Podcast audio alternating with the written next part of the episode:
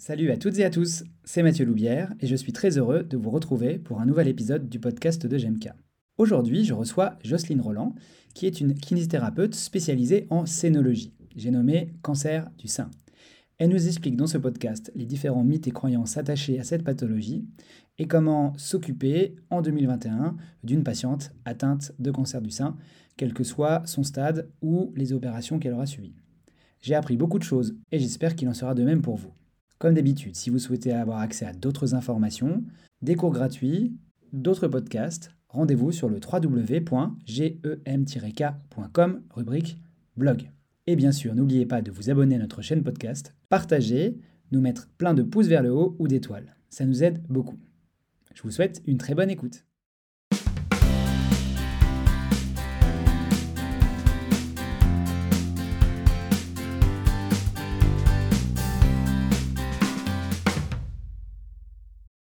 Bonsoir à toutes et à tous. Euh, je suis très heureux de vous retrouver pour ce nouveau podcast de GMK. Euh, ce soir, je reçois euh, Jocelyne Roland. Bonsoir Jocelyne. Bonsoir. Bienvenue pour ce podcast. Merci. avant de démarrer, simplement pour resituer, le podcast de GMK, c'est à peu près un épisode par mois durant lequel j'interviewe une personnalité de près ou de loin à la kinésithérapie. Et pour rappeler un petit peu mes liens d'intérêt, je suis intervenant en formation initiale continue, je suis également kiné libéral. Et il y a un petit lien d'intérêt avec mon invité puisque je viens de donner aujourd'hui des cours sur, sur l'épaule dans le cancer du sein, sous ton impulsion au sein de l'IPPP. Voilà. Donc pour les, liens d'intérêt qui, nous qui nous unissent. Bah, peut-être que tu peux déjà te présenter. Oui. Euh, je m'appelle donc Jocelyne Roland, je suis kinésithérapeute depuis 1977. Euh, je suis euh, formatrice depuis 1982. J'étais pas née. oui, c'est souvent ce qu'on dit quand je me présente comme ça. Et puis donc, j'ai un, un, cursus en sciences de l'éducation. Et puis, j'ai fait aussi un DU sport santé il n'y a pas très longtemps. Et puis, je suis donc euh, aussi instructeur Pilate. Et je travaille en libéral à Paris dans le 5e arrondissement. Et je suis depuis quelques années euh, plutôt spécialisée dans la prise en charge des femmes opérées d'un cancer du sein. Ça n'a pas toujours été le cas? Non, ça n'a pas toujours été le cas. Euh, en fait, j'ai l'impression que j'ai exercé un peu la kinésithérapie euh, dans différents domaines. J'ai commencé avec des, enfants handicapés moteurs. Euh, je suis passée par le libéral à l'époque hein, où j'avais une clientèle, euh, une patientèle de rhumatologie. Et puis j'ai fait, pendant longtemps, j'ai fait de l'enseignement. Et puis en même temps, je travaillais en centre de rééducation, au cheminot à Draveil. Et puis voilà, dans différents secteurs. Et puis beaucoup dans l'industrie puisque j'ai travaillé, j'ai passé de nombreuses années chez LPG, où j'étais à l'initiative du premier workshop d'ailleurs euh, cancer du sein euh, en 2008. Et puis aujourd'hui, je travaille aussi beaucoup avec Allcare, euh, eMove et Ikun. Et puis, et puis, je suis consultante aussi dans des domaines. par exemple, je travaille pas mal avec La Roche-Posay pour tout le domaine oncologie. D'accord. Est-ce que tu as des liens d'intérêt du coup avec des organismes de formation Alors bien sûr, avec l'IPPP, mhm. euh, je suis responsable du cursus euh, cancer du sein.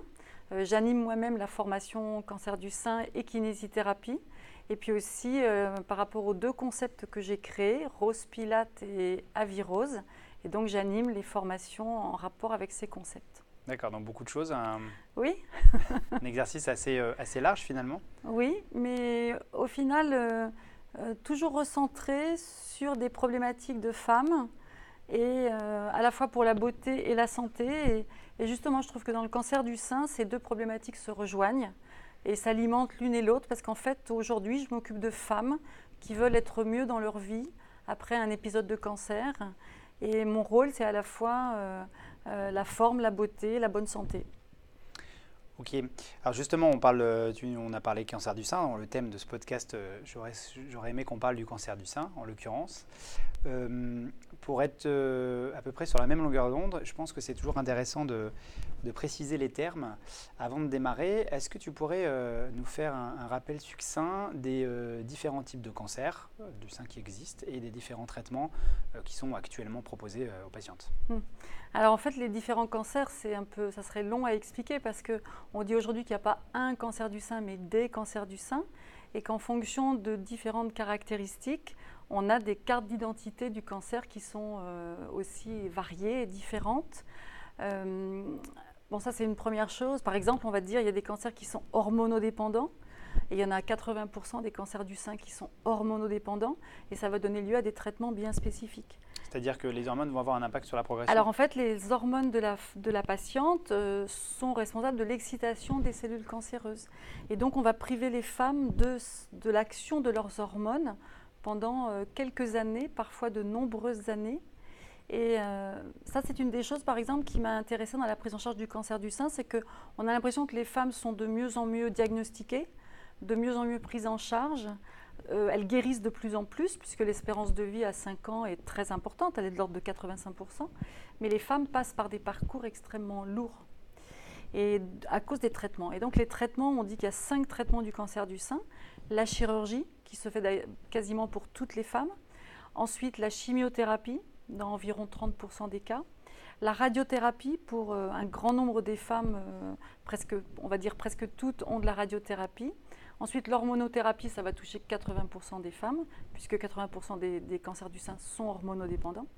Et puis, il y a aussi tout ce qu'on appelle les thérapies ciblées, qui sont des thérapeutiques euh, de plus en plus précises et qui se focalisent sur euh, des, types de cancers euh, que l'on va essayer de guérir au mieux. Et aussi aujourd'hui, on parle beaucoup de l'immunothérapie pour euh, certains cancers. D'accord, et on, j'imagine on peut cumuler par exemple hormonothérapie plus radiothérapie plus. Alors voilà, il y a des femmes qui nous disent d'ailleurs, elles disent moi j'ai choisi toutes les options, mm. j'ai commencé par la chirurgie, puis la chimio. Alors la chimio c'est souvent par rapport à la virulence du cancer, ou par rapport au fait que des ganglions sont atteints ou pas. Euh, et puis après, il y a la radiothérapie qui est un peu une précaution loco-régionale. Comme ça, on est sûr qu'il ne restera pas de cellules cancéreuses. Euh, les thérapies ciblées comme l'herceptine sont souvent des traitements qui sont en rapport avec un cancer virulent, mais il y a un traitement. Et puis euh, l'hormonothérapie qui va s'étaler sur 5 ans, 10 ans parfois, et qui va amener de lourds effets secondaires. En préparant le cours, j'ai lu qu'il euh, y avait une augmentation du nombre de cancers euh, dépistés. Euh, comment ça s'explique ça? Est-ce que c'est est qu'il y a plus de cancers? Est-ce qu'on les dépiste mieux? Est-ce qu'on les prend Alors, plus tôt? Il y a plus de cancers et on les dépiste mieux, mais le dépistage, en fait, il a fait un bond quand a été mis en place le dépistage systématique c'est-à-dire euh, le dépistage organisé. C'est-à-dire le, dépistage, on, offre en fait aux femmes euh, tous les deux ans la possibilité de faire une mammographie gratuite avec éventuellement échographie. Et ça, ça a permis de récupérer, si on peut dire, des femmes qui ne se faisaient pas suivre. Et du coup, dans les premières années de ce dépistage organisé, il y, avait, il y a eu un bond euh, de, nouveaux cancers. Aujourd'hui, c'est un cancer en augmentation et certains incriminent l'environnement et en particulier parce qu'il y a beaucoup de femmes jeunes. Normalement, le cancer du sein, c'est un cancer de la, du sein ménopausé, euh, aux alentours de 61-63 ans en France. Et en fait, on voit de plus en plus de cancers chez la femme jeune et des cancers virulents, par exemple des cancers triple négatifs qui ne sont ni hormonodépendants, ni HER2, euh, hein, c'est ce qui nécessite le traitement euh, d'herceptine dont je parlais tout à l'heure, la thérapie ciblée. Et ça, c'est tout à fait en faveur d'un mauvais environnement qui, en quelque sorte, euh, si on voulait être un petit peu violent, on dirait que l'environnement empoisonne le corps des femmes et en particulier la glande mammaire. D'accord. La place des, des kinésithérapeutes là-dedans Eh bien, comme il y a des traitements qui ont de lourds effets secondaires, la kinésithérapie a un rôle extrêmement important à jouer. moi, je dis souvent, le sein, c'est pas un os, c'est pas un muscle, c'est pas une articulation, et pourtant, il y a besoin de kinésithérapie parce que la région du sein, est une région capitale pour le corps parce qu'il y a donc le sein sur le thorax, il y a l'épaule, il y a le creux de l'aisselle qui est souvent opéré, il y a l'omoplate, et donc il y a plein de muscles, on l'a bien vu encore aujourd'hui, et il y a tout un tas de problématiques au niveau de l'épaule. Et ça, c'est en loco-régional, mais en général, globalement, le corps est vraiment euh, déconstruit dans le traitement du cancer parce que, par exemple, les chimiothérapies démusclent les femmes, rendent les articulations raides, douloureuses, euh, les femmes sont fatiguées. Et puis l'hormonothérapie qui vient euh, souvent se greffer après et pour longtemps fait vieillir prématurément les femmes parce qu'en fait on les met en ménopause provoquée. Et même si celles qui sont déjà ménopausées sont en superménopause. Et donc ces femmes-là, elles, elles, vivent souvent très très mal ces périodes avec des effets secondaires qui touchent le kinésithérapeute parce qu'on va parler de raideurs articulaires, de douleurs, de fatigue, de manque de muscles, de sarcopénie, et hum, sans compter tout ce qui se passe avec les chirurgies, les cicatrices, etc. Donc il y a un énorme travail de la kinésithérapie et qui a beaucoup évolué ces dernières années parce que la chirurgie a évolué. Justement, ça va être ma, une question qui, allait suivre euh, par rapport à, la, prescription, euh, à la prescription des kinés. J'ai cru comprendre que euh, ça progresse, mais qu'il fut un temps où la kiné n'était pas prescrite, justement. Oui, mais elle n'est elle est toujours pas prescrite, en fait. On avait fait une enquête avec l'URPS euh, il y a quelques temps et euh, certaines femmes disaient que, en fait, il y avait 70% des femmes qui avaient répondu, il y avait un peu plus de 400 femmes qui avaient répondu à l'enquête, et 70% disaient qu'elles avaient de la kinésithérapie, mais 25% d'entre elles avaient elles-mêmes demandé la prescription. Parce qu'une amie leur avait dit, bah, va voir un kiné, ça va te faire du bien, ça va t'aider, ou parce qu'elles avaient lu des choses. En fait, ce n'est pas encore systématique. Euh, et, nous, on essaye de se battre contre ça parce qu'on sait le bienfait qu'on apporte aux femmes. Comment tu expliques que ce ne soit pas systématique? Parce que je crois qu'il y a une méconnaissance euh, de notre rôle par les médecins prescripteurs et les médecins en général qui entourent les femmes opérées du sein, les oncologues, les chirurgiens, euh, et puis, et puis les, médecins en général. parce qu'ils sont aussi beaucoup restés euh, à l'époque du fameux gros bras, du lymphodème du membre supérieur, parce qu'il y a quelques années maintenant, mais euh, c'est resté dans l'inconscient collectif. Le cancer du sein, c'est le gros bras. D'ailleurs, moi, souvent, des, confrères, des consoeurs me disent euh, Ah oui, tu t'occupes de cancer du sein, alors tu draines. Et euh, non, je draine si j'ai besoin de drainer, mais ce n'est pas systématique. J'ai été étonné de voir que même avec une discussion récente, puisque tu étais là auprès d'un chirurgien, que euh, le chirurgien disait que, bah, qu'en fait, ils ne sont pas sensibilisés à ce que peuvent faire les kinés, c'est pas systématique, même post-chirurgie, ah oui. proposer de la kiné, ce qui est mhm. incroyable, je trouve. Ah oui, c'est fou quand on, quand on comprend quelle est la région qui est touchée, enfin le creux de l'aisselle, c'est euh, une région qui a besoin d'être mobile, d'être d'être souple, les muscles ont besoin d'être forts, d'autant plus que cette femme, et moi, c'est comme ça que je vois la kinésithérapie. Euh, je veux la remettre à l'activité physique. Alors, euh, euh, entre parenthèses, donc parfois c'est la mettre à l'activité physique parce qu'elle n'en faisait pas. On sait par exemple que 21% des cancers du sein pourraient être évités si les femmes faisaient davantage d'activité physique. Et on sait que l'activité physique a un, impact en prévention secondaire et en prévention tertiaire. Donc mon rôle quand je reçois une nouvelle patiente, c'est de me dire cette femme-là, en fait c'est une sportive blessée et je dois la remettre à l'activité physique, quelle que soit l'activité. Si c'est chez elle, euh, faire son ménage, ses courses, son jardin, euh, ça sera une activité physique et ça sera déjà bien pour moi. Mais du coup, il faut qu'elle soit en bon état parce que si elle souffre d'une épaule, euh, d'une insuffisance musculaire, de fatigue, elle n'ira pas faire de l'activité physique. Tu, parlais du gros bras tout à l'heure. Est-ce qu'il y a d'autres idées reçues sur le cancer du sein euh? Alors, celle-là, c'est la, plus énorme idée reçue, c'est que toutes les femmes qui sont opérées auront un gros bras. Et après, il y a toutes les idées reçues qui découlent de ça. C'est-à-dire, euh, je ne bouge pas le bras, je ne peux pas porter, je ne peux plus rien faire. Je ne peux pas décoller au-dessus de 90. Ah oui, oui, ou bien euh, je ne peux pas porter plus de 5 kilos. Alors on se dit, mais d'où ça sort ça? Et il y a beaucoup de femmes qui sont persuadées de ça. Pour les vaccins, les piqûres aussi Alors voilà, ça aussi, euh, je ne fais plus rien sur le bras, euh, je n'ai pas le droit d'avoir des piqûres, la prise de tension. Et en fait, tout ça, on a démontré, et il y a beaucoup, beaucoup de publications qui ont démontré que c'était complètement dépassé. D'abord parce que la chirurgie a changé. Aujourd'hui, il y a ce qu'on appelle euh, la désescalade des traitements et par exemple l'épargne ganglionnaire. C'est-à-dire qu'on va essayer, le chirurgien, il va essayer tant que faire se peut d'épargner des ganglions. Et par exemple, les femmes sont quasiment persuadés qu'on leur a retiré tous les ganglions du bras. Et quand on leur dit que déjà on retire les chaînes peut-être du sein, parce que le problème il est dans le sein, pas dans les doigts, elles sont étonnées.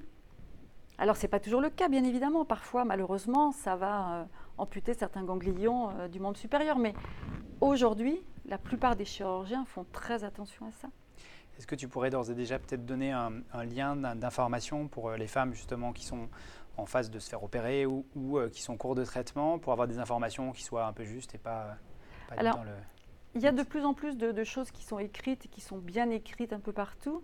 Mais par exemple, il y a l'association Rose Up qui est à l'origine du magazine Rose que les femmes vont beaucoup rencontrer pendant leur parcours et qui est un magazine qui est gratuit, qui est mis à disposition deux fois par an dans les centres de traitement du cancer. Et puis, c'est une association qui fait beaucoup de webinaires, euh, beaucoup d'informations euh, pour aider les femmes lors du parcours. Euh, et, c'est bien que les femmes qui vont se faire opérer puissent déjà aller dans, ce genre d'informations parce que c'est une information qui est à la fois féminine et, sympathique, si je puis dire. C'est-à-dire pas du catastrophisme. et puis ça, ça explique, ça dédramatise beaucoup les choses. Parce qu'à la fois, c'est un domaine qui est grave, le cancer, mais à la fois, on peut dédramatiser quand il y a des bonnes prises en charge. Concernant les associations, euh, je pense au RKS par exemple. Oui, alors ça c'est aussi quelque chose de très important, c'est le réseau des kinésithérapeutes du sein qui a été créé par Dorothée Delecourt et, ses, et consoeurs euh, au début et une patiente sur Bordeaux. Alors elles ont eu l'idée de créer cette association d'abord à l'échelle euh, de leur département et puis elles se sont dit bah, pourquoi ne pas faire ça à une plus grande échelle et donc un réseau de kinés français. Et donc aujourd'hui, euh, elles ne doivent pas être loin de 800 euh, kinés euh, adhérents. Alors moi j'ai la chance d'être la marraine, ce qui me touche beaucoup, mais c'est extrêmement important de sentir qu'on est dorénavant une force et qu'on peut peut-être faire bouger les choses pour aider les femmes. Principalement des, femmes qui traitent les cancers Alors principalement, mais pas que, mais c'est vrai que... Des statistiques ou pas? Tu, oh bah, Je dirais 9 kinés sur 10 qui sont en scénologie sont des femmes. J'ai vu aujourd'hui, c'était une promo Ah, aujourd'hui, c'était que des femmes. Moi, c'est souvent dans les formations, je n'ai que des femmes. Et puis, de temps en temps, un homme. Euh.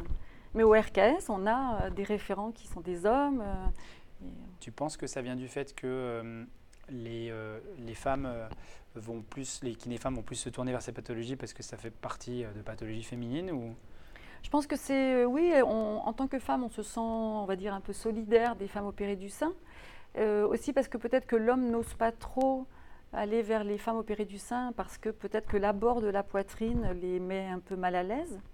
Euh, voilà, après, euh, je sais que les hommes qui, s'occupent de femmes opérées du sein sont aussi bien évidemment très compétents. Et puis, euh, parfois les femmes, elles disent que finalement de, se confronter à un regard masculin pendant les soins peut les aider à se reconstruire parce que parfois même le conjoint ne veut pas regarder et que le kiné, qui est un homme, regarde et s'intéresse et aide, euh, ça peut aider cette femme, comme m'avait dit un jour une patiente, à éprouver ma féminité. Et je pense que ça peut être intéressant pour certaines femmes. Euh, on, va, on, centrer sur la kiné maintenant euh, du cancer du sein pour donner quelques informations aux personnes qui nous écoutent. donc, tu es spécialisée en scénologie. Est-ce que tu peux nous rappeler les principales problématiques qui sont rencontrées lorsqu'on fait un cancer du sein et éventuellement qu'on est traité pour ça? Alors, les problématiques, euh, la problématique la plus globale, c'est euh, que c'est une femme qui est globalement déconstruite, parce qu'entre les différents traitements, euh, elles perdent complètement leur intégrité de femme. la chimio qui les démuscle, elles perdent leurs cheveux, leurs poils, les cils, les sourcils, la radiothérapie qui brûle.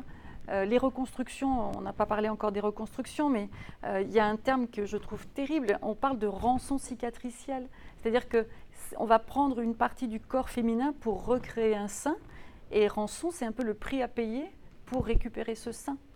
Donc euh, le premier grand objectif de la kinésithérapie, c'est d'aider à la reconstruction de ces femmes, au sens large reconstruction, pas seulement reconstruction chirurgicale. Et puis après, c'est toutes les problématiques régionales.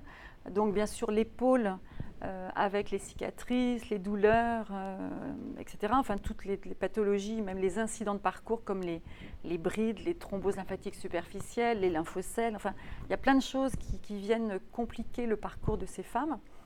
Après, il y a donc euh, tout le, côté musculaire.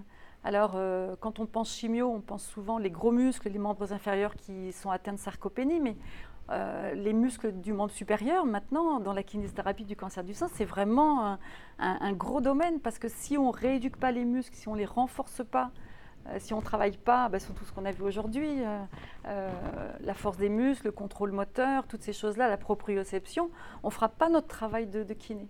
Donc tout ça, c'est extrêmement important. Donc toute cette problématique de muscles est à l'échelle globale.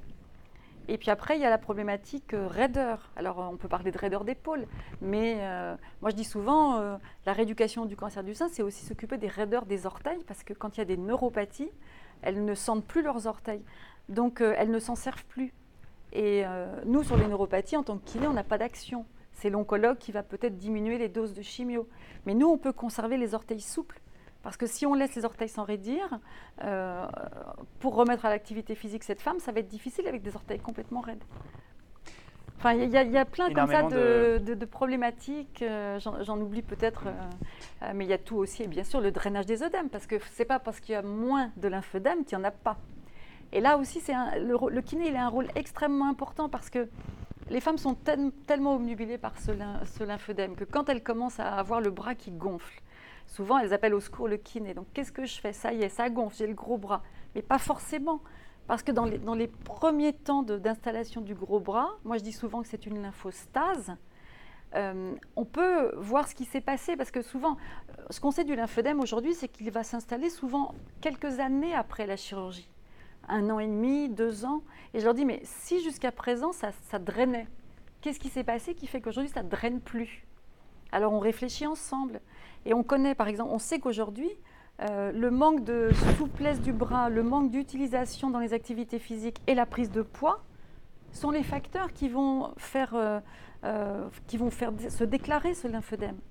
Et ça, si on arrive à court-circuiter, à remettre à l'activité physique, à retravailler les épaules, à retravailler les muscles, eh bien, moi, j'ai des patientes qui, vont voir leur, début de gros bras complètement, euh, euh, comment dire, euh, court-circuité. Enfin, c'est vraiment le, terme que j'emploierais, c'est-à-dire qu'on arrive à court-circuiter. Malheureusement, il y a beaucoup de femmes qui ne ressentent pas ce, gros bras qui s'installe, ne changent pas leurs habitudes de vie. Alors, une fois que le gros bras est installé, en termes de fibrose et de graisse, parce qu'après, c'est plus tellement un problème de lymphe, mais c'est vraiment de la graisse et de la fibrose, bah, malheureusement, là, on est un peu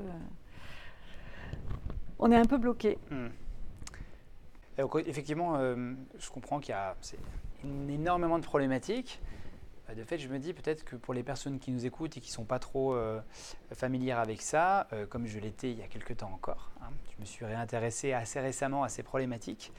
Est-ce qu'on pourrait essayer de donner deux, trois objectifs, conseils de, de rééducation, les trucs qui paraissent vraiment incontournables actuellement hmm. dans la prise en charge de ces patientes? Alors, Première problématique, s'occuper de l'épaule parce que c'est le siège souvent de douleurs et qui vont empoisonner la vie de ces femmes. Ensuite, je dirais refaire du muscle, euh, mais au sens large. Euh, tout le corps de cette femme a besoin d'être remusclé. Et puis, j'aimerais bien dire aussi euh, drainer seulement quand on a besoin de drainer.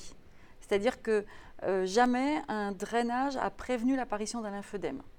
Et c'est plutôt l'activité physique, les muscles, euh, le maintien du, poids correct, la mobilité de l'épaule, c'est tout ça qui va permettre à cette femme euh, d'éviter le lymphœdème.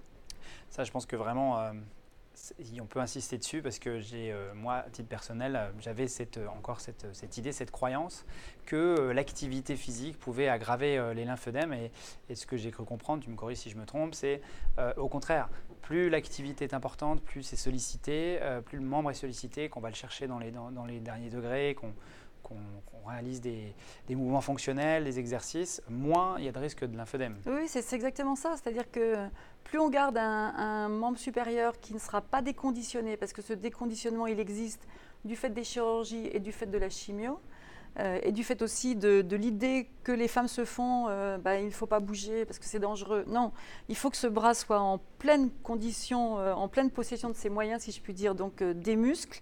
et c'est justement ça qui va permettre de drainer. Et par contre, il faut que le renforcement du membre supérieur soit progressif.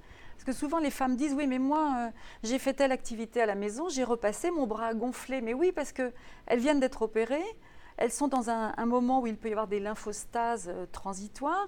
Elles arrivent à la maison, elles font une activité qui est beaucoup trop prolongée, la main serrée sur le fer, en position proclive, et du coup le bras gonfle, mais le bras il a été opéré. Et elles, dans leur imaginaire, euh, c'est le gros bras. Donc il faut, vraiment sans arrêt expliquer les choses et leur dire que non, c'est au contraire l'activité physique est bénéfique du moment qu'elle est progressive qu'on va rééduquer progressivement les muscles et il n'y aura pas de limite, puisqu'il a été démontré que des femmes qui soulevaient des charges lourdes et même qui faisaient de l'haltérophilie, non seulement n'avaient pas de déclenchement de lymphœdème, et si elles avaient un début de lymphœdème, eh bien, il n'y avait pas d'aggravation. Donc, il faut vraiment, c'est vraiment ça, c'est vraiment un changement de paradigme. C'est-à-dire qu'avant, la kinésithérapie du cancer du sein, c'était le gros bras. Et d'ailleurs, il y a une chose importante dans les études de kiné. jusqu'en 2015, il n'y avait pas dans le programme de notion d'oncologie. Depuis 2015, il y a au moins noté oncologie. Mais où est, enseigné, dans quel module est enseigné le cancer du sein dans les écoles de kiné? Dans le module drainage lymphatique. Donc, beaucoup de kinés croient que ce qu'on a à faire en, kiné, c'est du drainage. Et malheureusement, les médecins pensent encore que la prescription pour les kinés, c'est drainage lymphatique. Ça veut dire que la patiente, elle arrive au cabinet, elle se dit on va me drainer. Hmm. On va me drainer, c'est-à-dire je m'installe et on me draine. Et il y a des femmes qui vont chez leur kiné depuis toujours se faire drainer trois fois par semaine. Alors que le rôle du kiné, c'est surtout rendre autonomes ces femmes pour faire des, exercices, hein, le fameux hands-off euh, qu'on conseille tellement aujourd'hui, mais c'est complètement vrai dans le cancer du sein, faire des exercices à la maison, être autonome et aller vers l'activité physique. Et une activité physique qui serait segmentaire, ça serait la kinésithérapie, et globale, ça serait euh, l'activité physique, en fait, mmh. au sens large. Et justement, pour cette activité physique, toi, au quotidien, comment tu, comment tu fais pour euh, amener ces femmes au mouvement, surtout si elles n'ont pas eu l'habitude, par exemple, mmh. et qu'en plus, elles ont des craintes? Oui, bien sûr. Alors, en fait, euh, moi, je dis souvent que la première chose, c'est le, premier bilan. La première fois que je vois ces femmes, je leur parle de. Je fais le, questionnaire de Richie et Gagnon. C'est-à-dire que je leur demande euh, combien de temps vous restez assise, euh, qu'est-ce que vous faites comme activité physique, en expliquant bien la différence entre activité physique et sport, parce que souvent, ce n'est pas clair pour les femmes. L'activité physique, c'est les déplacements, les activités domestiques, les loisirs. Euh, et puis, dedans, il y a le sport aussi. Et puis, les activités professionnelles. Donc, je leur explique et je leur demande et puis je leur demande si elles en font de l'activité physique. Est-ce que vous marchez? Et souvent la réponse est ah bah par exemple je courais. Je courais, mais parce que ça veut dire que vous ne courez plus. Ah bah non, je ne sais pas si j'ai le droit. Et là voilà, dès la première séance, on enclenche cette discussion sur l'activité physique. Et puis si je demande est-ce que vous êtes fatigué? Alors oui, toutes les femmes sont fatiguées, mais tous les gens qui ont un cancer sont fatigués. On dit que c'est le premier et le dernier symptôme. Donc, euh, et je leur dis, bah, vous savez ce qui va vous aider à être défatigué eh bien, c'est l'activité physique. Et je leur explique pourquoi. Les cytokines qui fatiguent, les myokines produites par les muscles qui défatiguent. Et, tout de suite, les femmes disent Ah, ben, ah oui, mais c'est intéressant parce qu'on m'avait dit qu'il fallait que je fasse de la marche rapide, mais je ne savais pas pourquoi. Ah oui, mais rapide, alors c'est peut-être pas le bon mot parce que là, vous êtes en chimio, vous ne pouvez pas marcher rapidement. Marchez comme vous voulez, mais testez votre, votre, votre cœur. Est-ce que vous pouvez parler, chanter? Enfin, Et du coup, on dédramatise la situation, on leur explique pourquoi c'est bon de faire de l'activité physique. Et puis, c'est vrai que moi, je dis souvent aux femmes, parce que j'aime bien ce côté féminin de dire, mais c'est aussi pour avoir une jolie silhouette, et puis, euh, et puis vieillir en bonne santé, et puis galber, être jolie. Enfin, et souvent, les femmes sont sensibles à ça, plutôt que de leur dire, euh, bah, vous avez eu un cancer, il faut faire de l'activité physique. Ça, c'est pas motivant. Justement, je, digresse un peu, euh, je reviens sur quelque chose qu'on a peu évoqué, même si tu viens de l'évoquer là, ces questions d'impact émotionnel, voire cognitif euh, du, cancer en général, et en particulier ce cancer euh, qui touche à, entre guillemets, euh, je dirais pas ce qui représente l'essence de la féminité, mais je pense qu'on n'en est pas loin, en tout cas dans la représentation sociale mmh. qu'on s'en fait. Est-ce que toi, de ton côté, tu accompagnes ça? Est-ce que tu conseilles d'aller voir des, des, psys derrière? Comment, comment ça se passe en général? Je ne conseille pas d'aller voir des psys, c'est sauf quand une femme me, dit quelque chose de, de fort, qui a beaucoup de sens, euh, là, j'essaye de, voir si cette femme, euh, elle en parle avec quelqu'un de ce qu'elle vient de me dire, parce que c'est quelque part énorme ce qu'elle vient de me dire. Donc, j'essaye de l'orienter vers au moins est-ce qu'elle décharge ce paquet qu'elle a en elle euh, chez quelqu'un. Et souvent, ça, ça, débouche sur peut-être ça serait bien d'aller voir un psy. Mais moi, je dirais que dans mon rôle de kiné, ma prise en charge plus mentale ou cognitive, c'est plus d'aider cette femme à être mieux dans son corps euh, le fait qu'elle soit mieux dans son corps, elle sera peut-être mieux dans sa vie, donc mieux dans sa tête. Et puis de sentir, souvent les femmes disent, mais on se sent euh, euh, comprise, on se sent aidée, du coup ça nous fait du bien. Et ça fait du bien au mental. J'imagine qu'il existe des groupes de parole avec des patients experts. Oui, oui, oui, bien sûr. Il y a de plus en plus de patientes expertes qui ont fait donc qui sont des patientes qui ont eu cette pathologie et qui font de véritables formations, hein, des, DU, enfin des et qui deviennent patients experts. Alors parfois, c'est ça, le bon côté, le mauvais côté des groupes de parole, parfois c'est un peu trop dramatique. C'est-à-dire qu'elles ont du mal à y aller parce que les femmes qui viennent sont souvent euh, très atteintes et du coup, ce n'est pas très bon pour le moral. Mais par exemple, moi je vois dans mes groupes d'activité physique, euh, ce sont aussi des groupes de parole, des groupes d'échange. Et ça, c'est chouette aussi quand elles parlent autour de l'activité physique, en, pilates, euh, en avirose. Euh, il y a des vrais groupes qui se constituent. Et c'est d'ailleurs une des raisons pour lesquelles elles reviennent aussi au cours, parce qu'elles retrouvent des copines. Et ça, c'est le côté sympa. Donc, euh, au-delà de, ces groupes de parole, si je comprends bien, tout ce qui est comme ce que tu as, ce que tu as créé, la avirose ou ou le yoga aussi, yoga rose, rose, voilà. Mais yoga, ça existe aussi. Hein, d'ailleurs, à l'IPPP, il y a une formation maintenant yoga et cancer du sein parce que, en fait, toutes les activités gymniques vont être intéressantes pour le cancer du sein. Si une femme aime faire du yoga, je ne vais pas lui dire de faire du rose pilate. Hmm. Mais si une femme ne sait pas quoi faire, je vais lui proposer du rose pilate. Donc ça, justement, ça aide euh, ces femmes, j'imagine, à, se confronter, à se voir, à se reconnaître aussi. Oui, exactement. Et puis à progresser ensemble. Et puis à voir, par exemple, que quand une se met en appui sur un bras, euh, et que ça se passe bien et qu'elle n'a pas mal et que le bras va pas gonfler tout de suite, euh, et jamais d'ailleurs. Euh, elles disent, ben moi je vais faire ça dans quelques temps, mais bien sûr, mais peut-être aujourd'hui, allez-y, essayez une fois, parce que vos muscles ne sont pas encore capables de le faire plusieurs fois. Du coup, ça les rassure, ça leur redonne confiance, et surtout, elles sortent du cours, elles sont défatiguées. Et tout ça, ça, ça compte dans, le, dans cet optimisme de la récupération. Rose Pilate, euh, il y a des, c'est Jacques Kiné de son côté qui organise des cours. Il y a une fédé internationale. non, en fait, euh, en fait, Pilate, donc c'est une gym qui est connue dans le monde entier. Euh, moi, j'ai essayé de, décliner le Pilate aux besoins spécifiques des femmes opérées du sein. Donc, comme je dis souvent, c'est pas plus facile que le Pilate. C'est juste plus ciblé, plus centré sur des besoins, les besoins de ces femmes. Et après, je forme les kinés. Et c'est vrai que pour donner des cours de Pilate, c'est bien d'avoir des formations. Euh, pour savoir ce que c'est, euh, aussi savoir le faire sur soi-même pour montrer, et puis ensuite décliner en fonction des différentes pathologies, parce que le pilate peut se décliner dans plein de pathologies différentes. Ok, merci. Euh, si je reviens sur une, une, tu pourrais nous décrire en gros une séance type, si tant est que ça existe, parce que entre les opérations, les, les, prothèses, les préopératoires, les post-opératoires, j'imagine qu'il y a... Oui, alors c'est difficile de dire, de dire, une séance type parce que, euh, en fait, on prend les femmes à tout moment du parcours. Donc ça peut commencer en préopératoire. Il y a certains hôpitaux comme à Saint-Joseph, ils prennent les femmes en préopératoire et ça c'est génial. Et puis ça peut être dans l'accompagnement de la radiothérapie, de la chimio, de la reconstruction. Et aujourd'hui il y a aussi un groupe dont on parle moins mais qui sont les cancers du sein métastatiques. C'est-à-dire les femmes qui ont des métastases d'un cancer du sein mais qui ont des traitements euh, sur le long terme. Euh, on parle même de cancer chronique. Et ces femmes-là, on peut aussi euh, les avoir en, cabinet de kinésithérapie et on va les aider à avoir la meilleure qualité de vie possible et toujours en les amenant vers l'activité physique. Donc c'est difficile de dire une séance type. Hmm. Mais moi, ce que je pourrais dire au niveau de la, du contenu, c'est être efficace, être compétent, donc faire du bien en même temps, parce que ce sont des femmes qui ont des parcours très très violents, les prendre en charge globalement, et puis les aider à se reconstruire dans leur euh, intégrité de femme. Après, toutes nos techniques de kinésithérapie, euh, tu disais aujourd'hui, euh, finalement, l'épaule dans le cancer du sein, c'est une épaule comme une autre. Ben oui, parce qu'en fait, il y a une coiffe des rotateurs, il y a des amplitudes, il y a des muscles. voilà, donc notre, notre séance, elle est faite de, en rapport avec les besoins des femmes. Ce jour-là, quand, on les, quand on les a dans, le, dans leur parcours. Et donc, j'imagine que c'est des séances très individualisées, donc ça présente un intérêt, je pense, euh, quotidien pour, pour les kinésithérapeutes.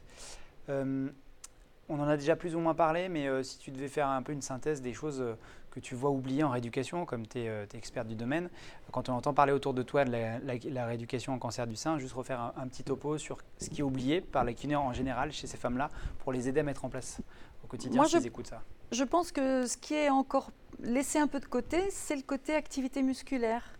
C'est-à-dire que vraiment, c'est vraiment ça le changement de paradigme. C'est-à-dire qu'avant, c'était une activité basée sur le lymphatique, et aujourd'hui, c'est vraiment une activité basée sur le musculaire. Et, c'est ça qui va redonner de la force aux femmes. Et moi, je vois quand elles font euh, à par exemple, le, rameur, c'est fantastique parce que c'est une activité qui travaille l'ensemble des muscles du corps et elles se sentent fortes. Et être forte dans ce contexte, c'est aussi être forte contre la maladie.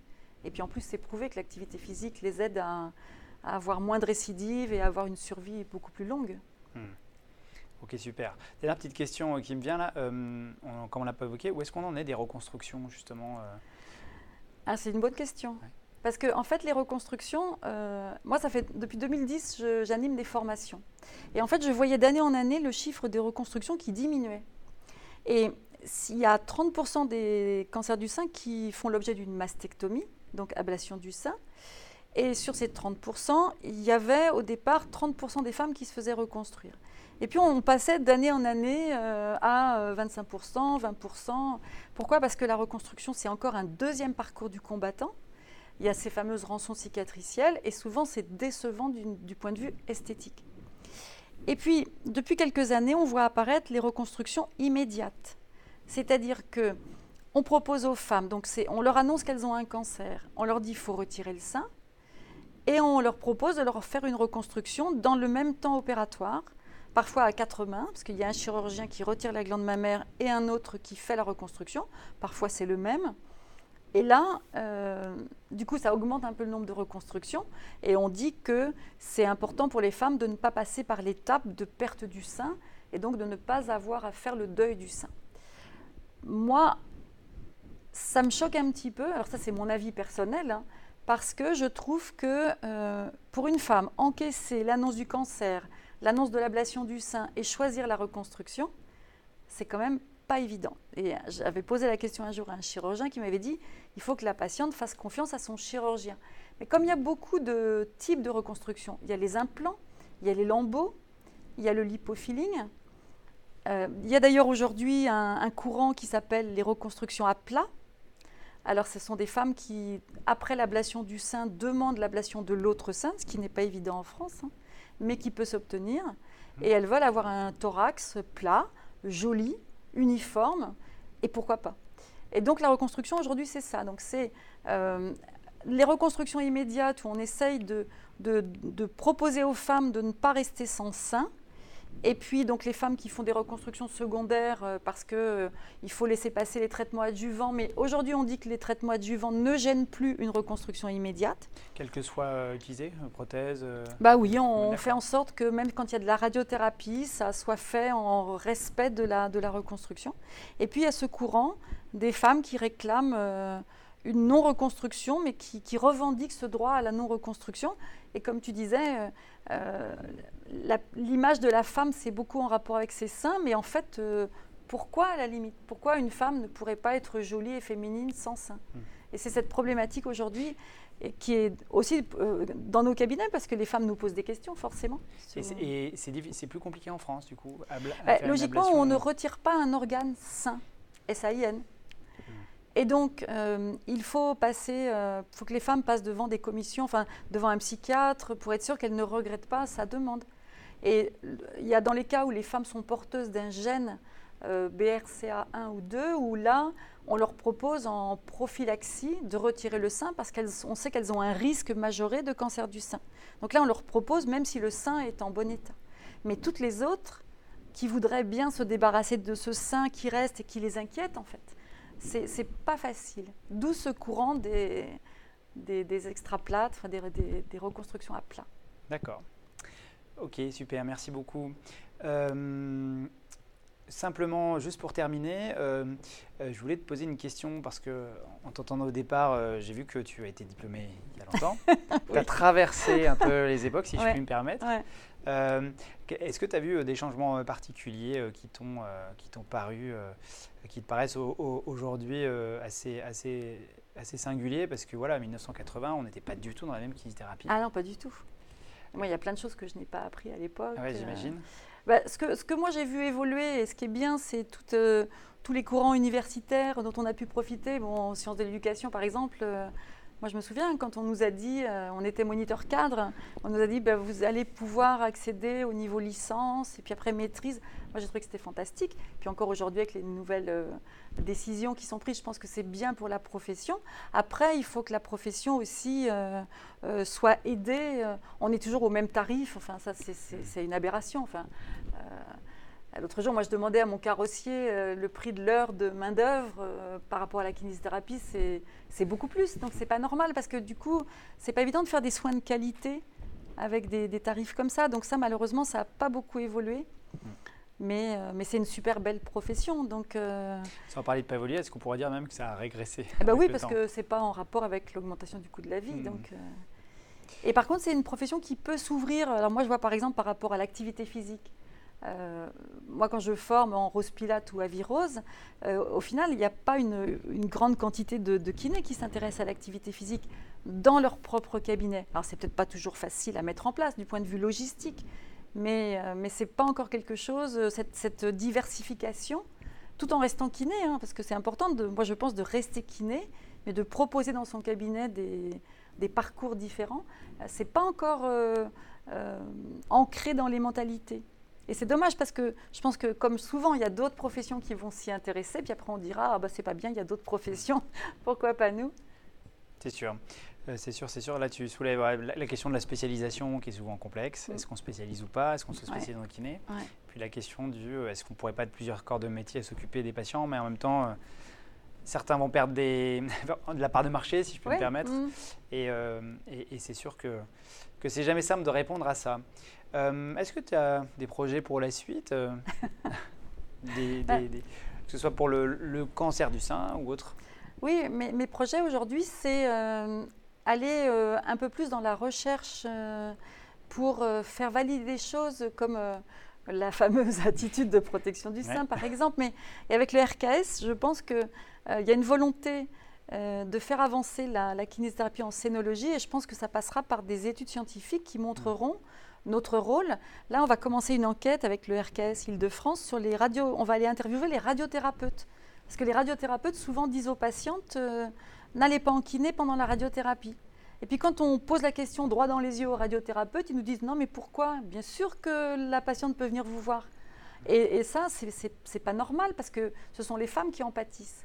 Donc moi j'aimerais bien consacrer du temps à ça, c'est-à-dire, euh, parce que c'est pas simple, hein, euh, mais consacrer du temps à, aller à faire avancer la, ce domaine de la scénologie qui est très intéressant.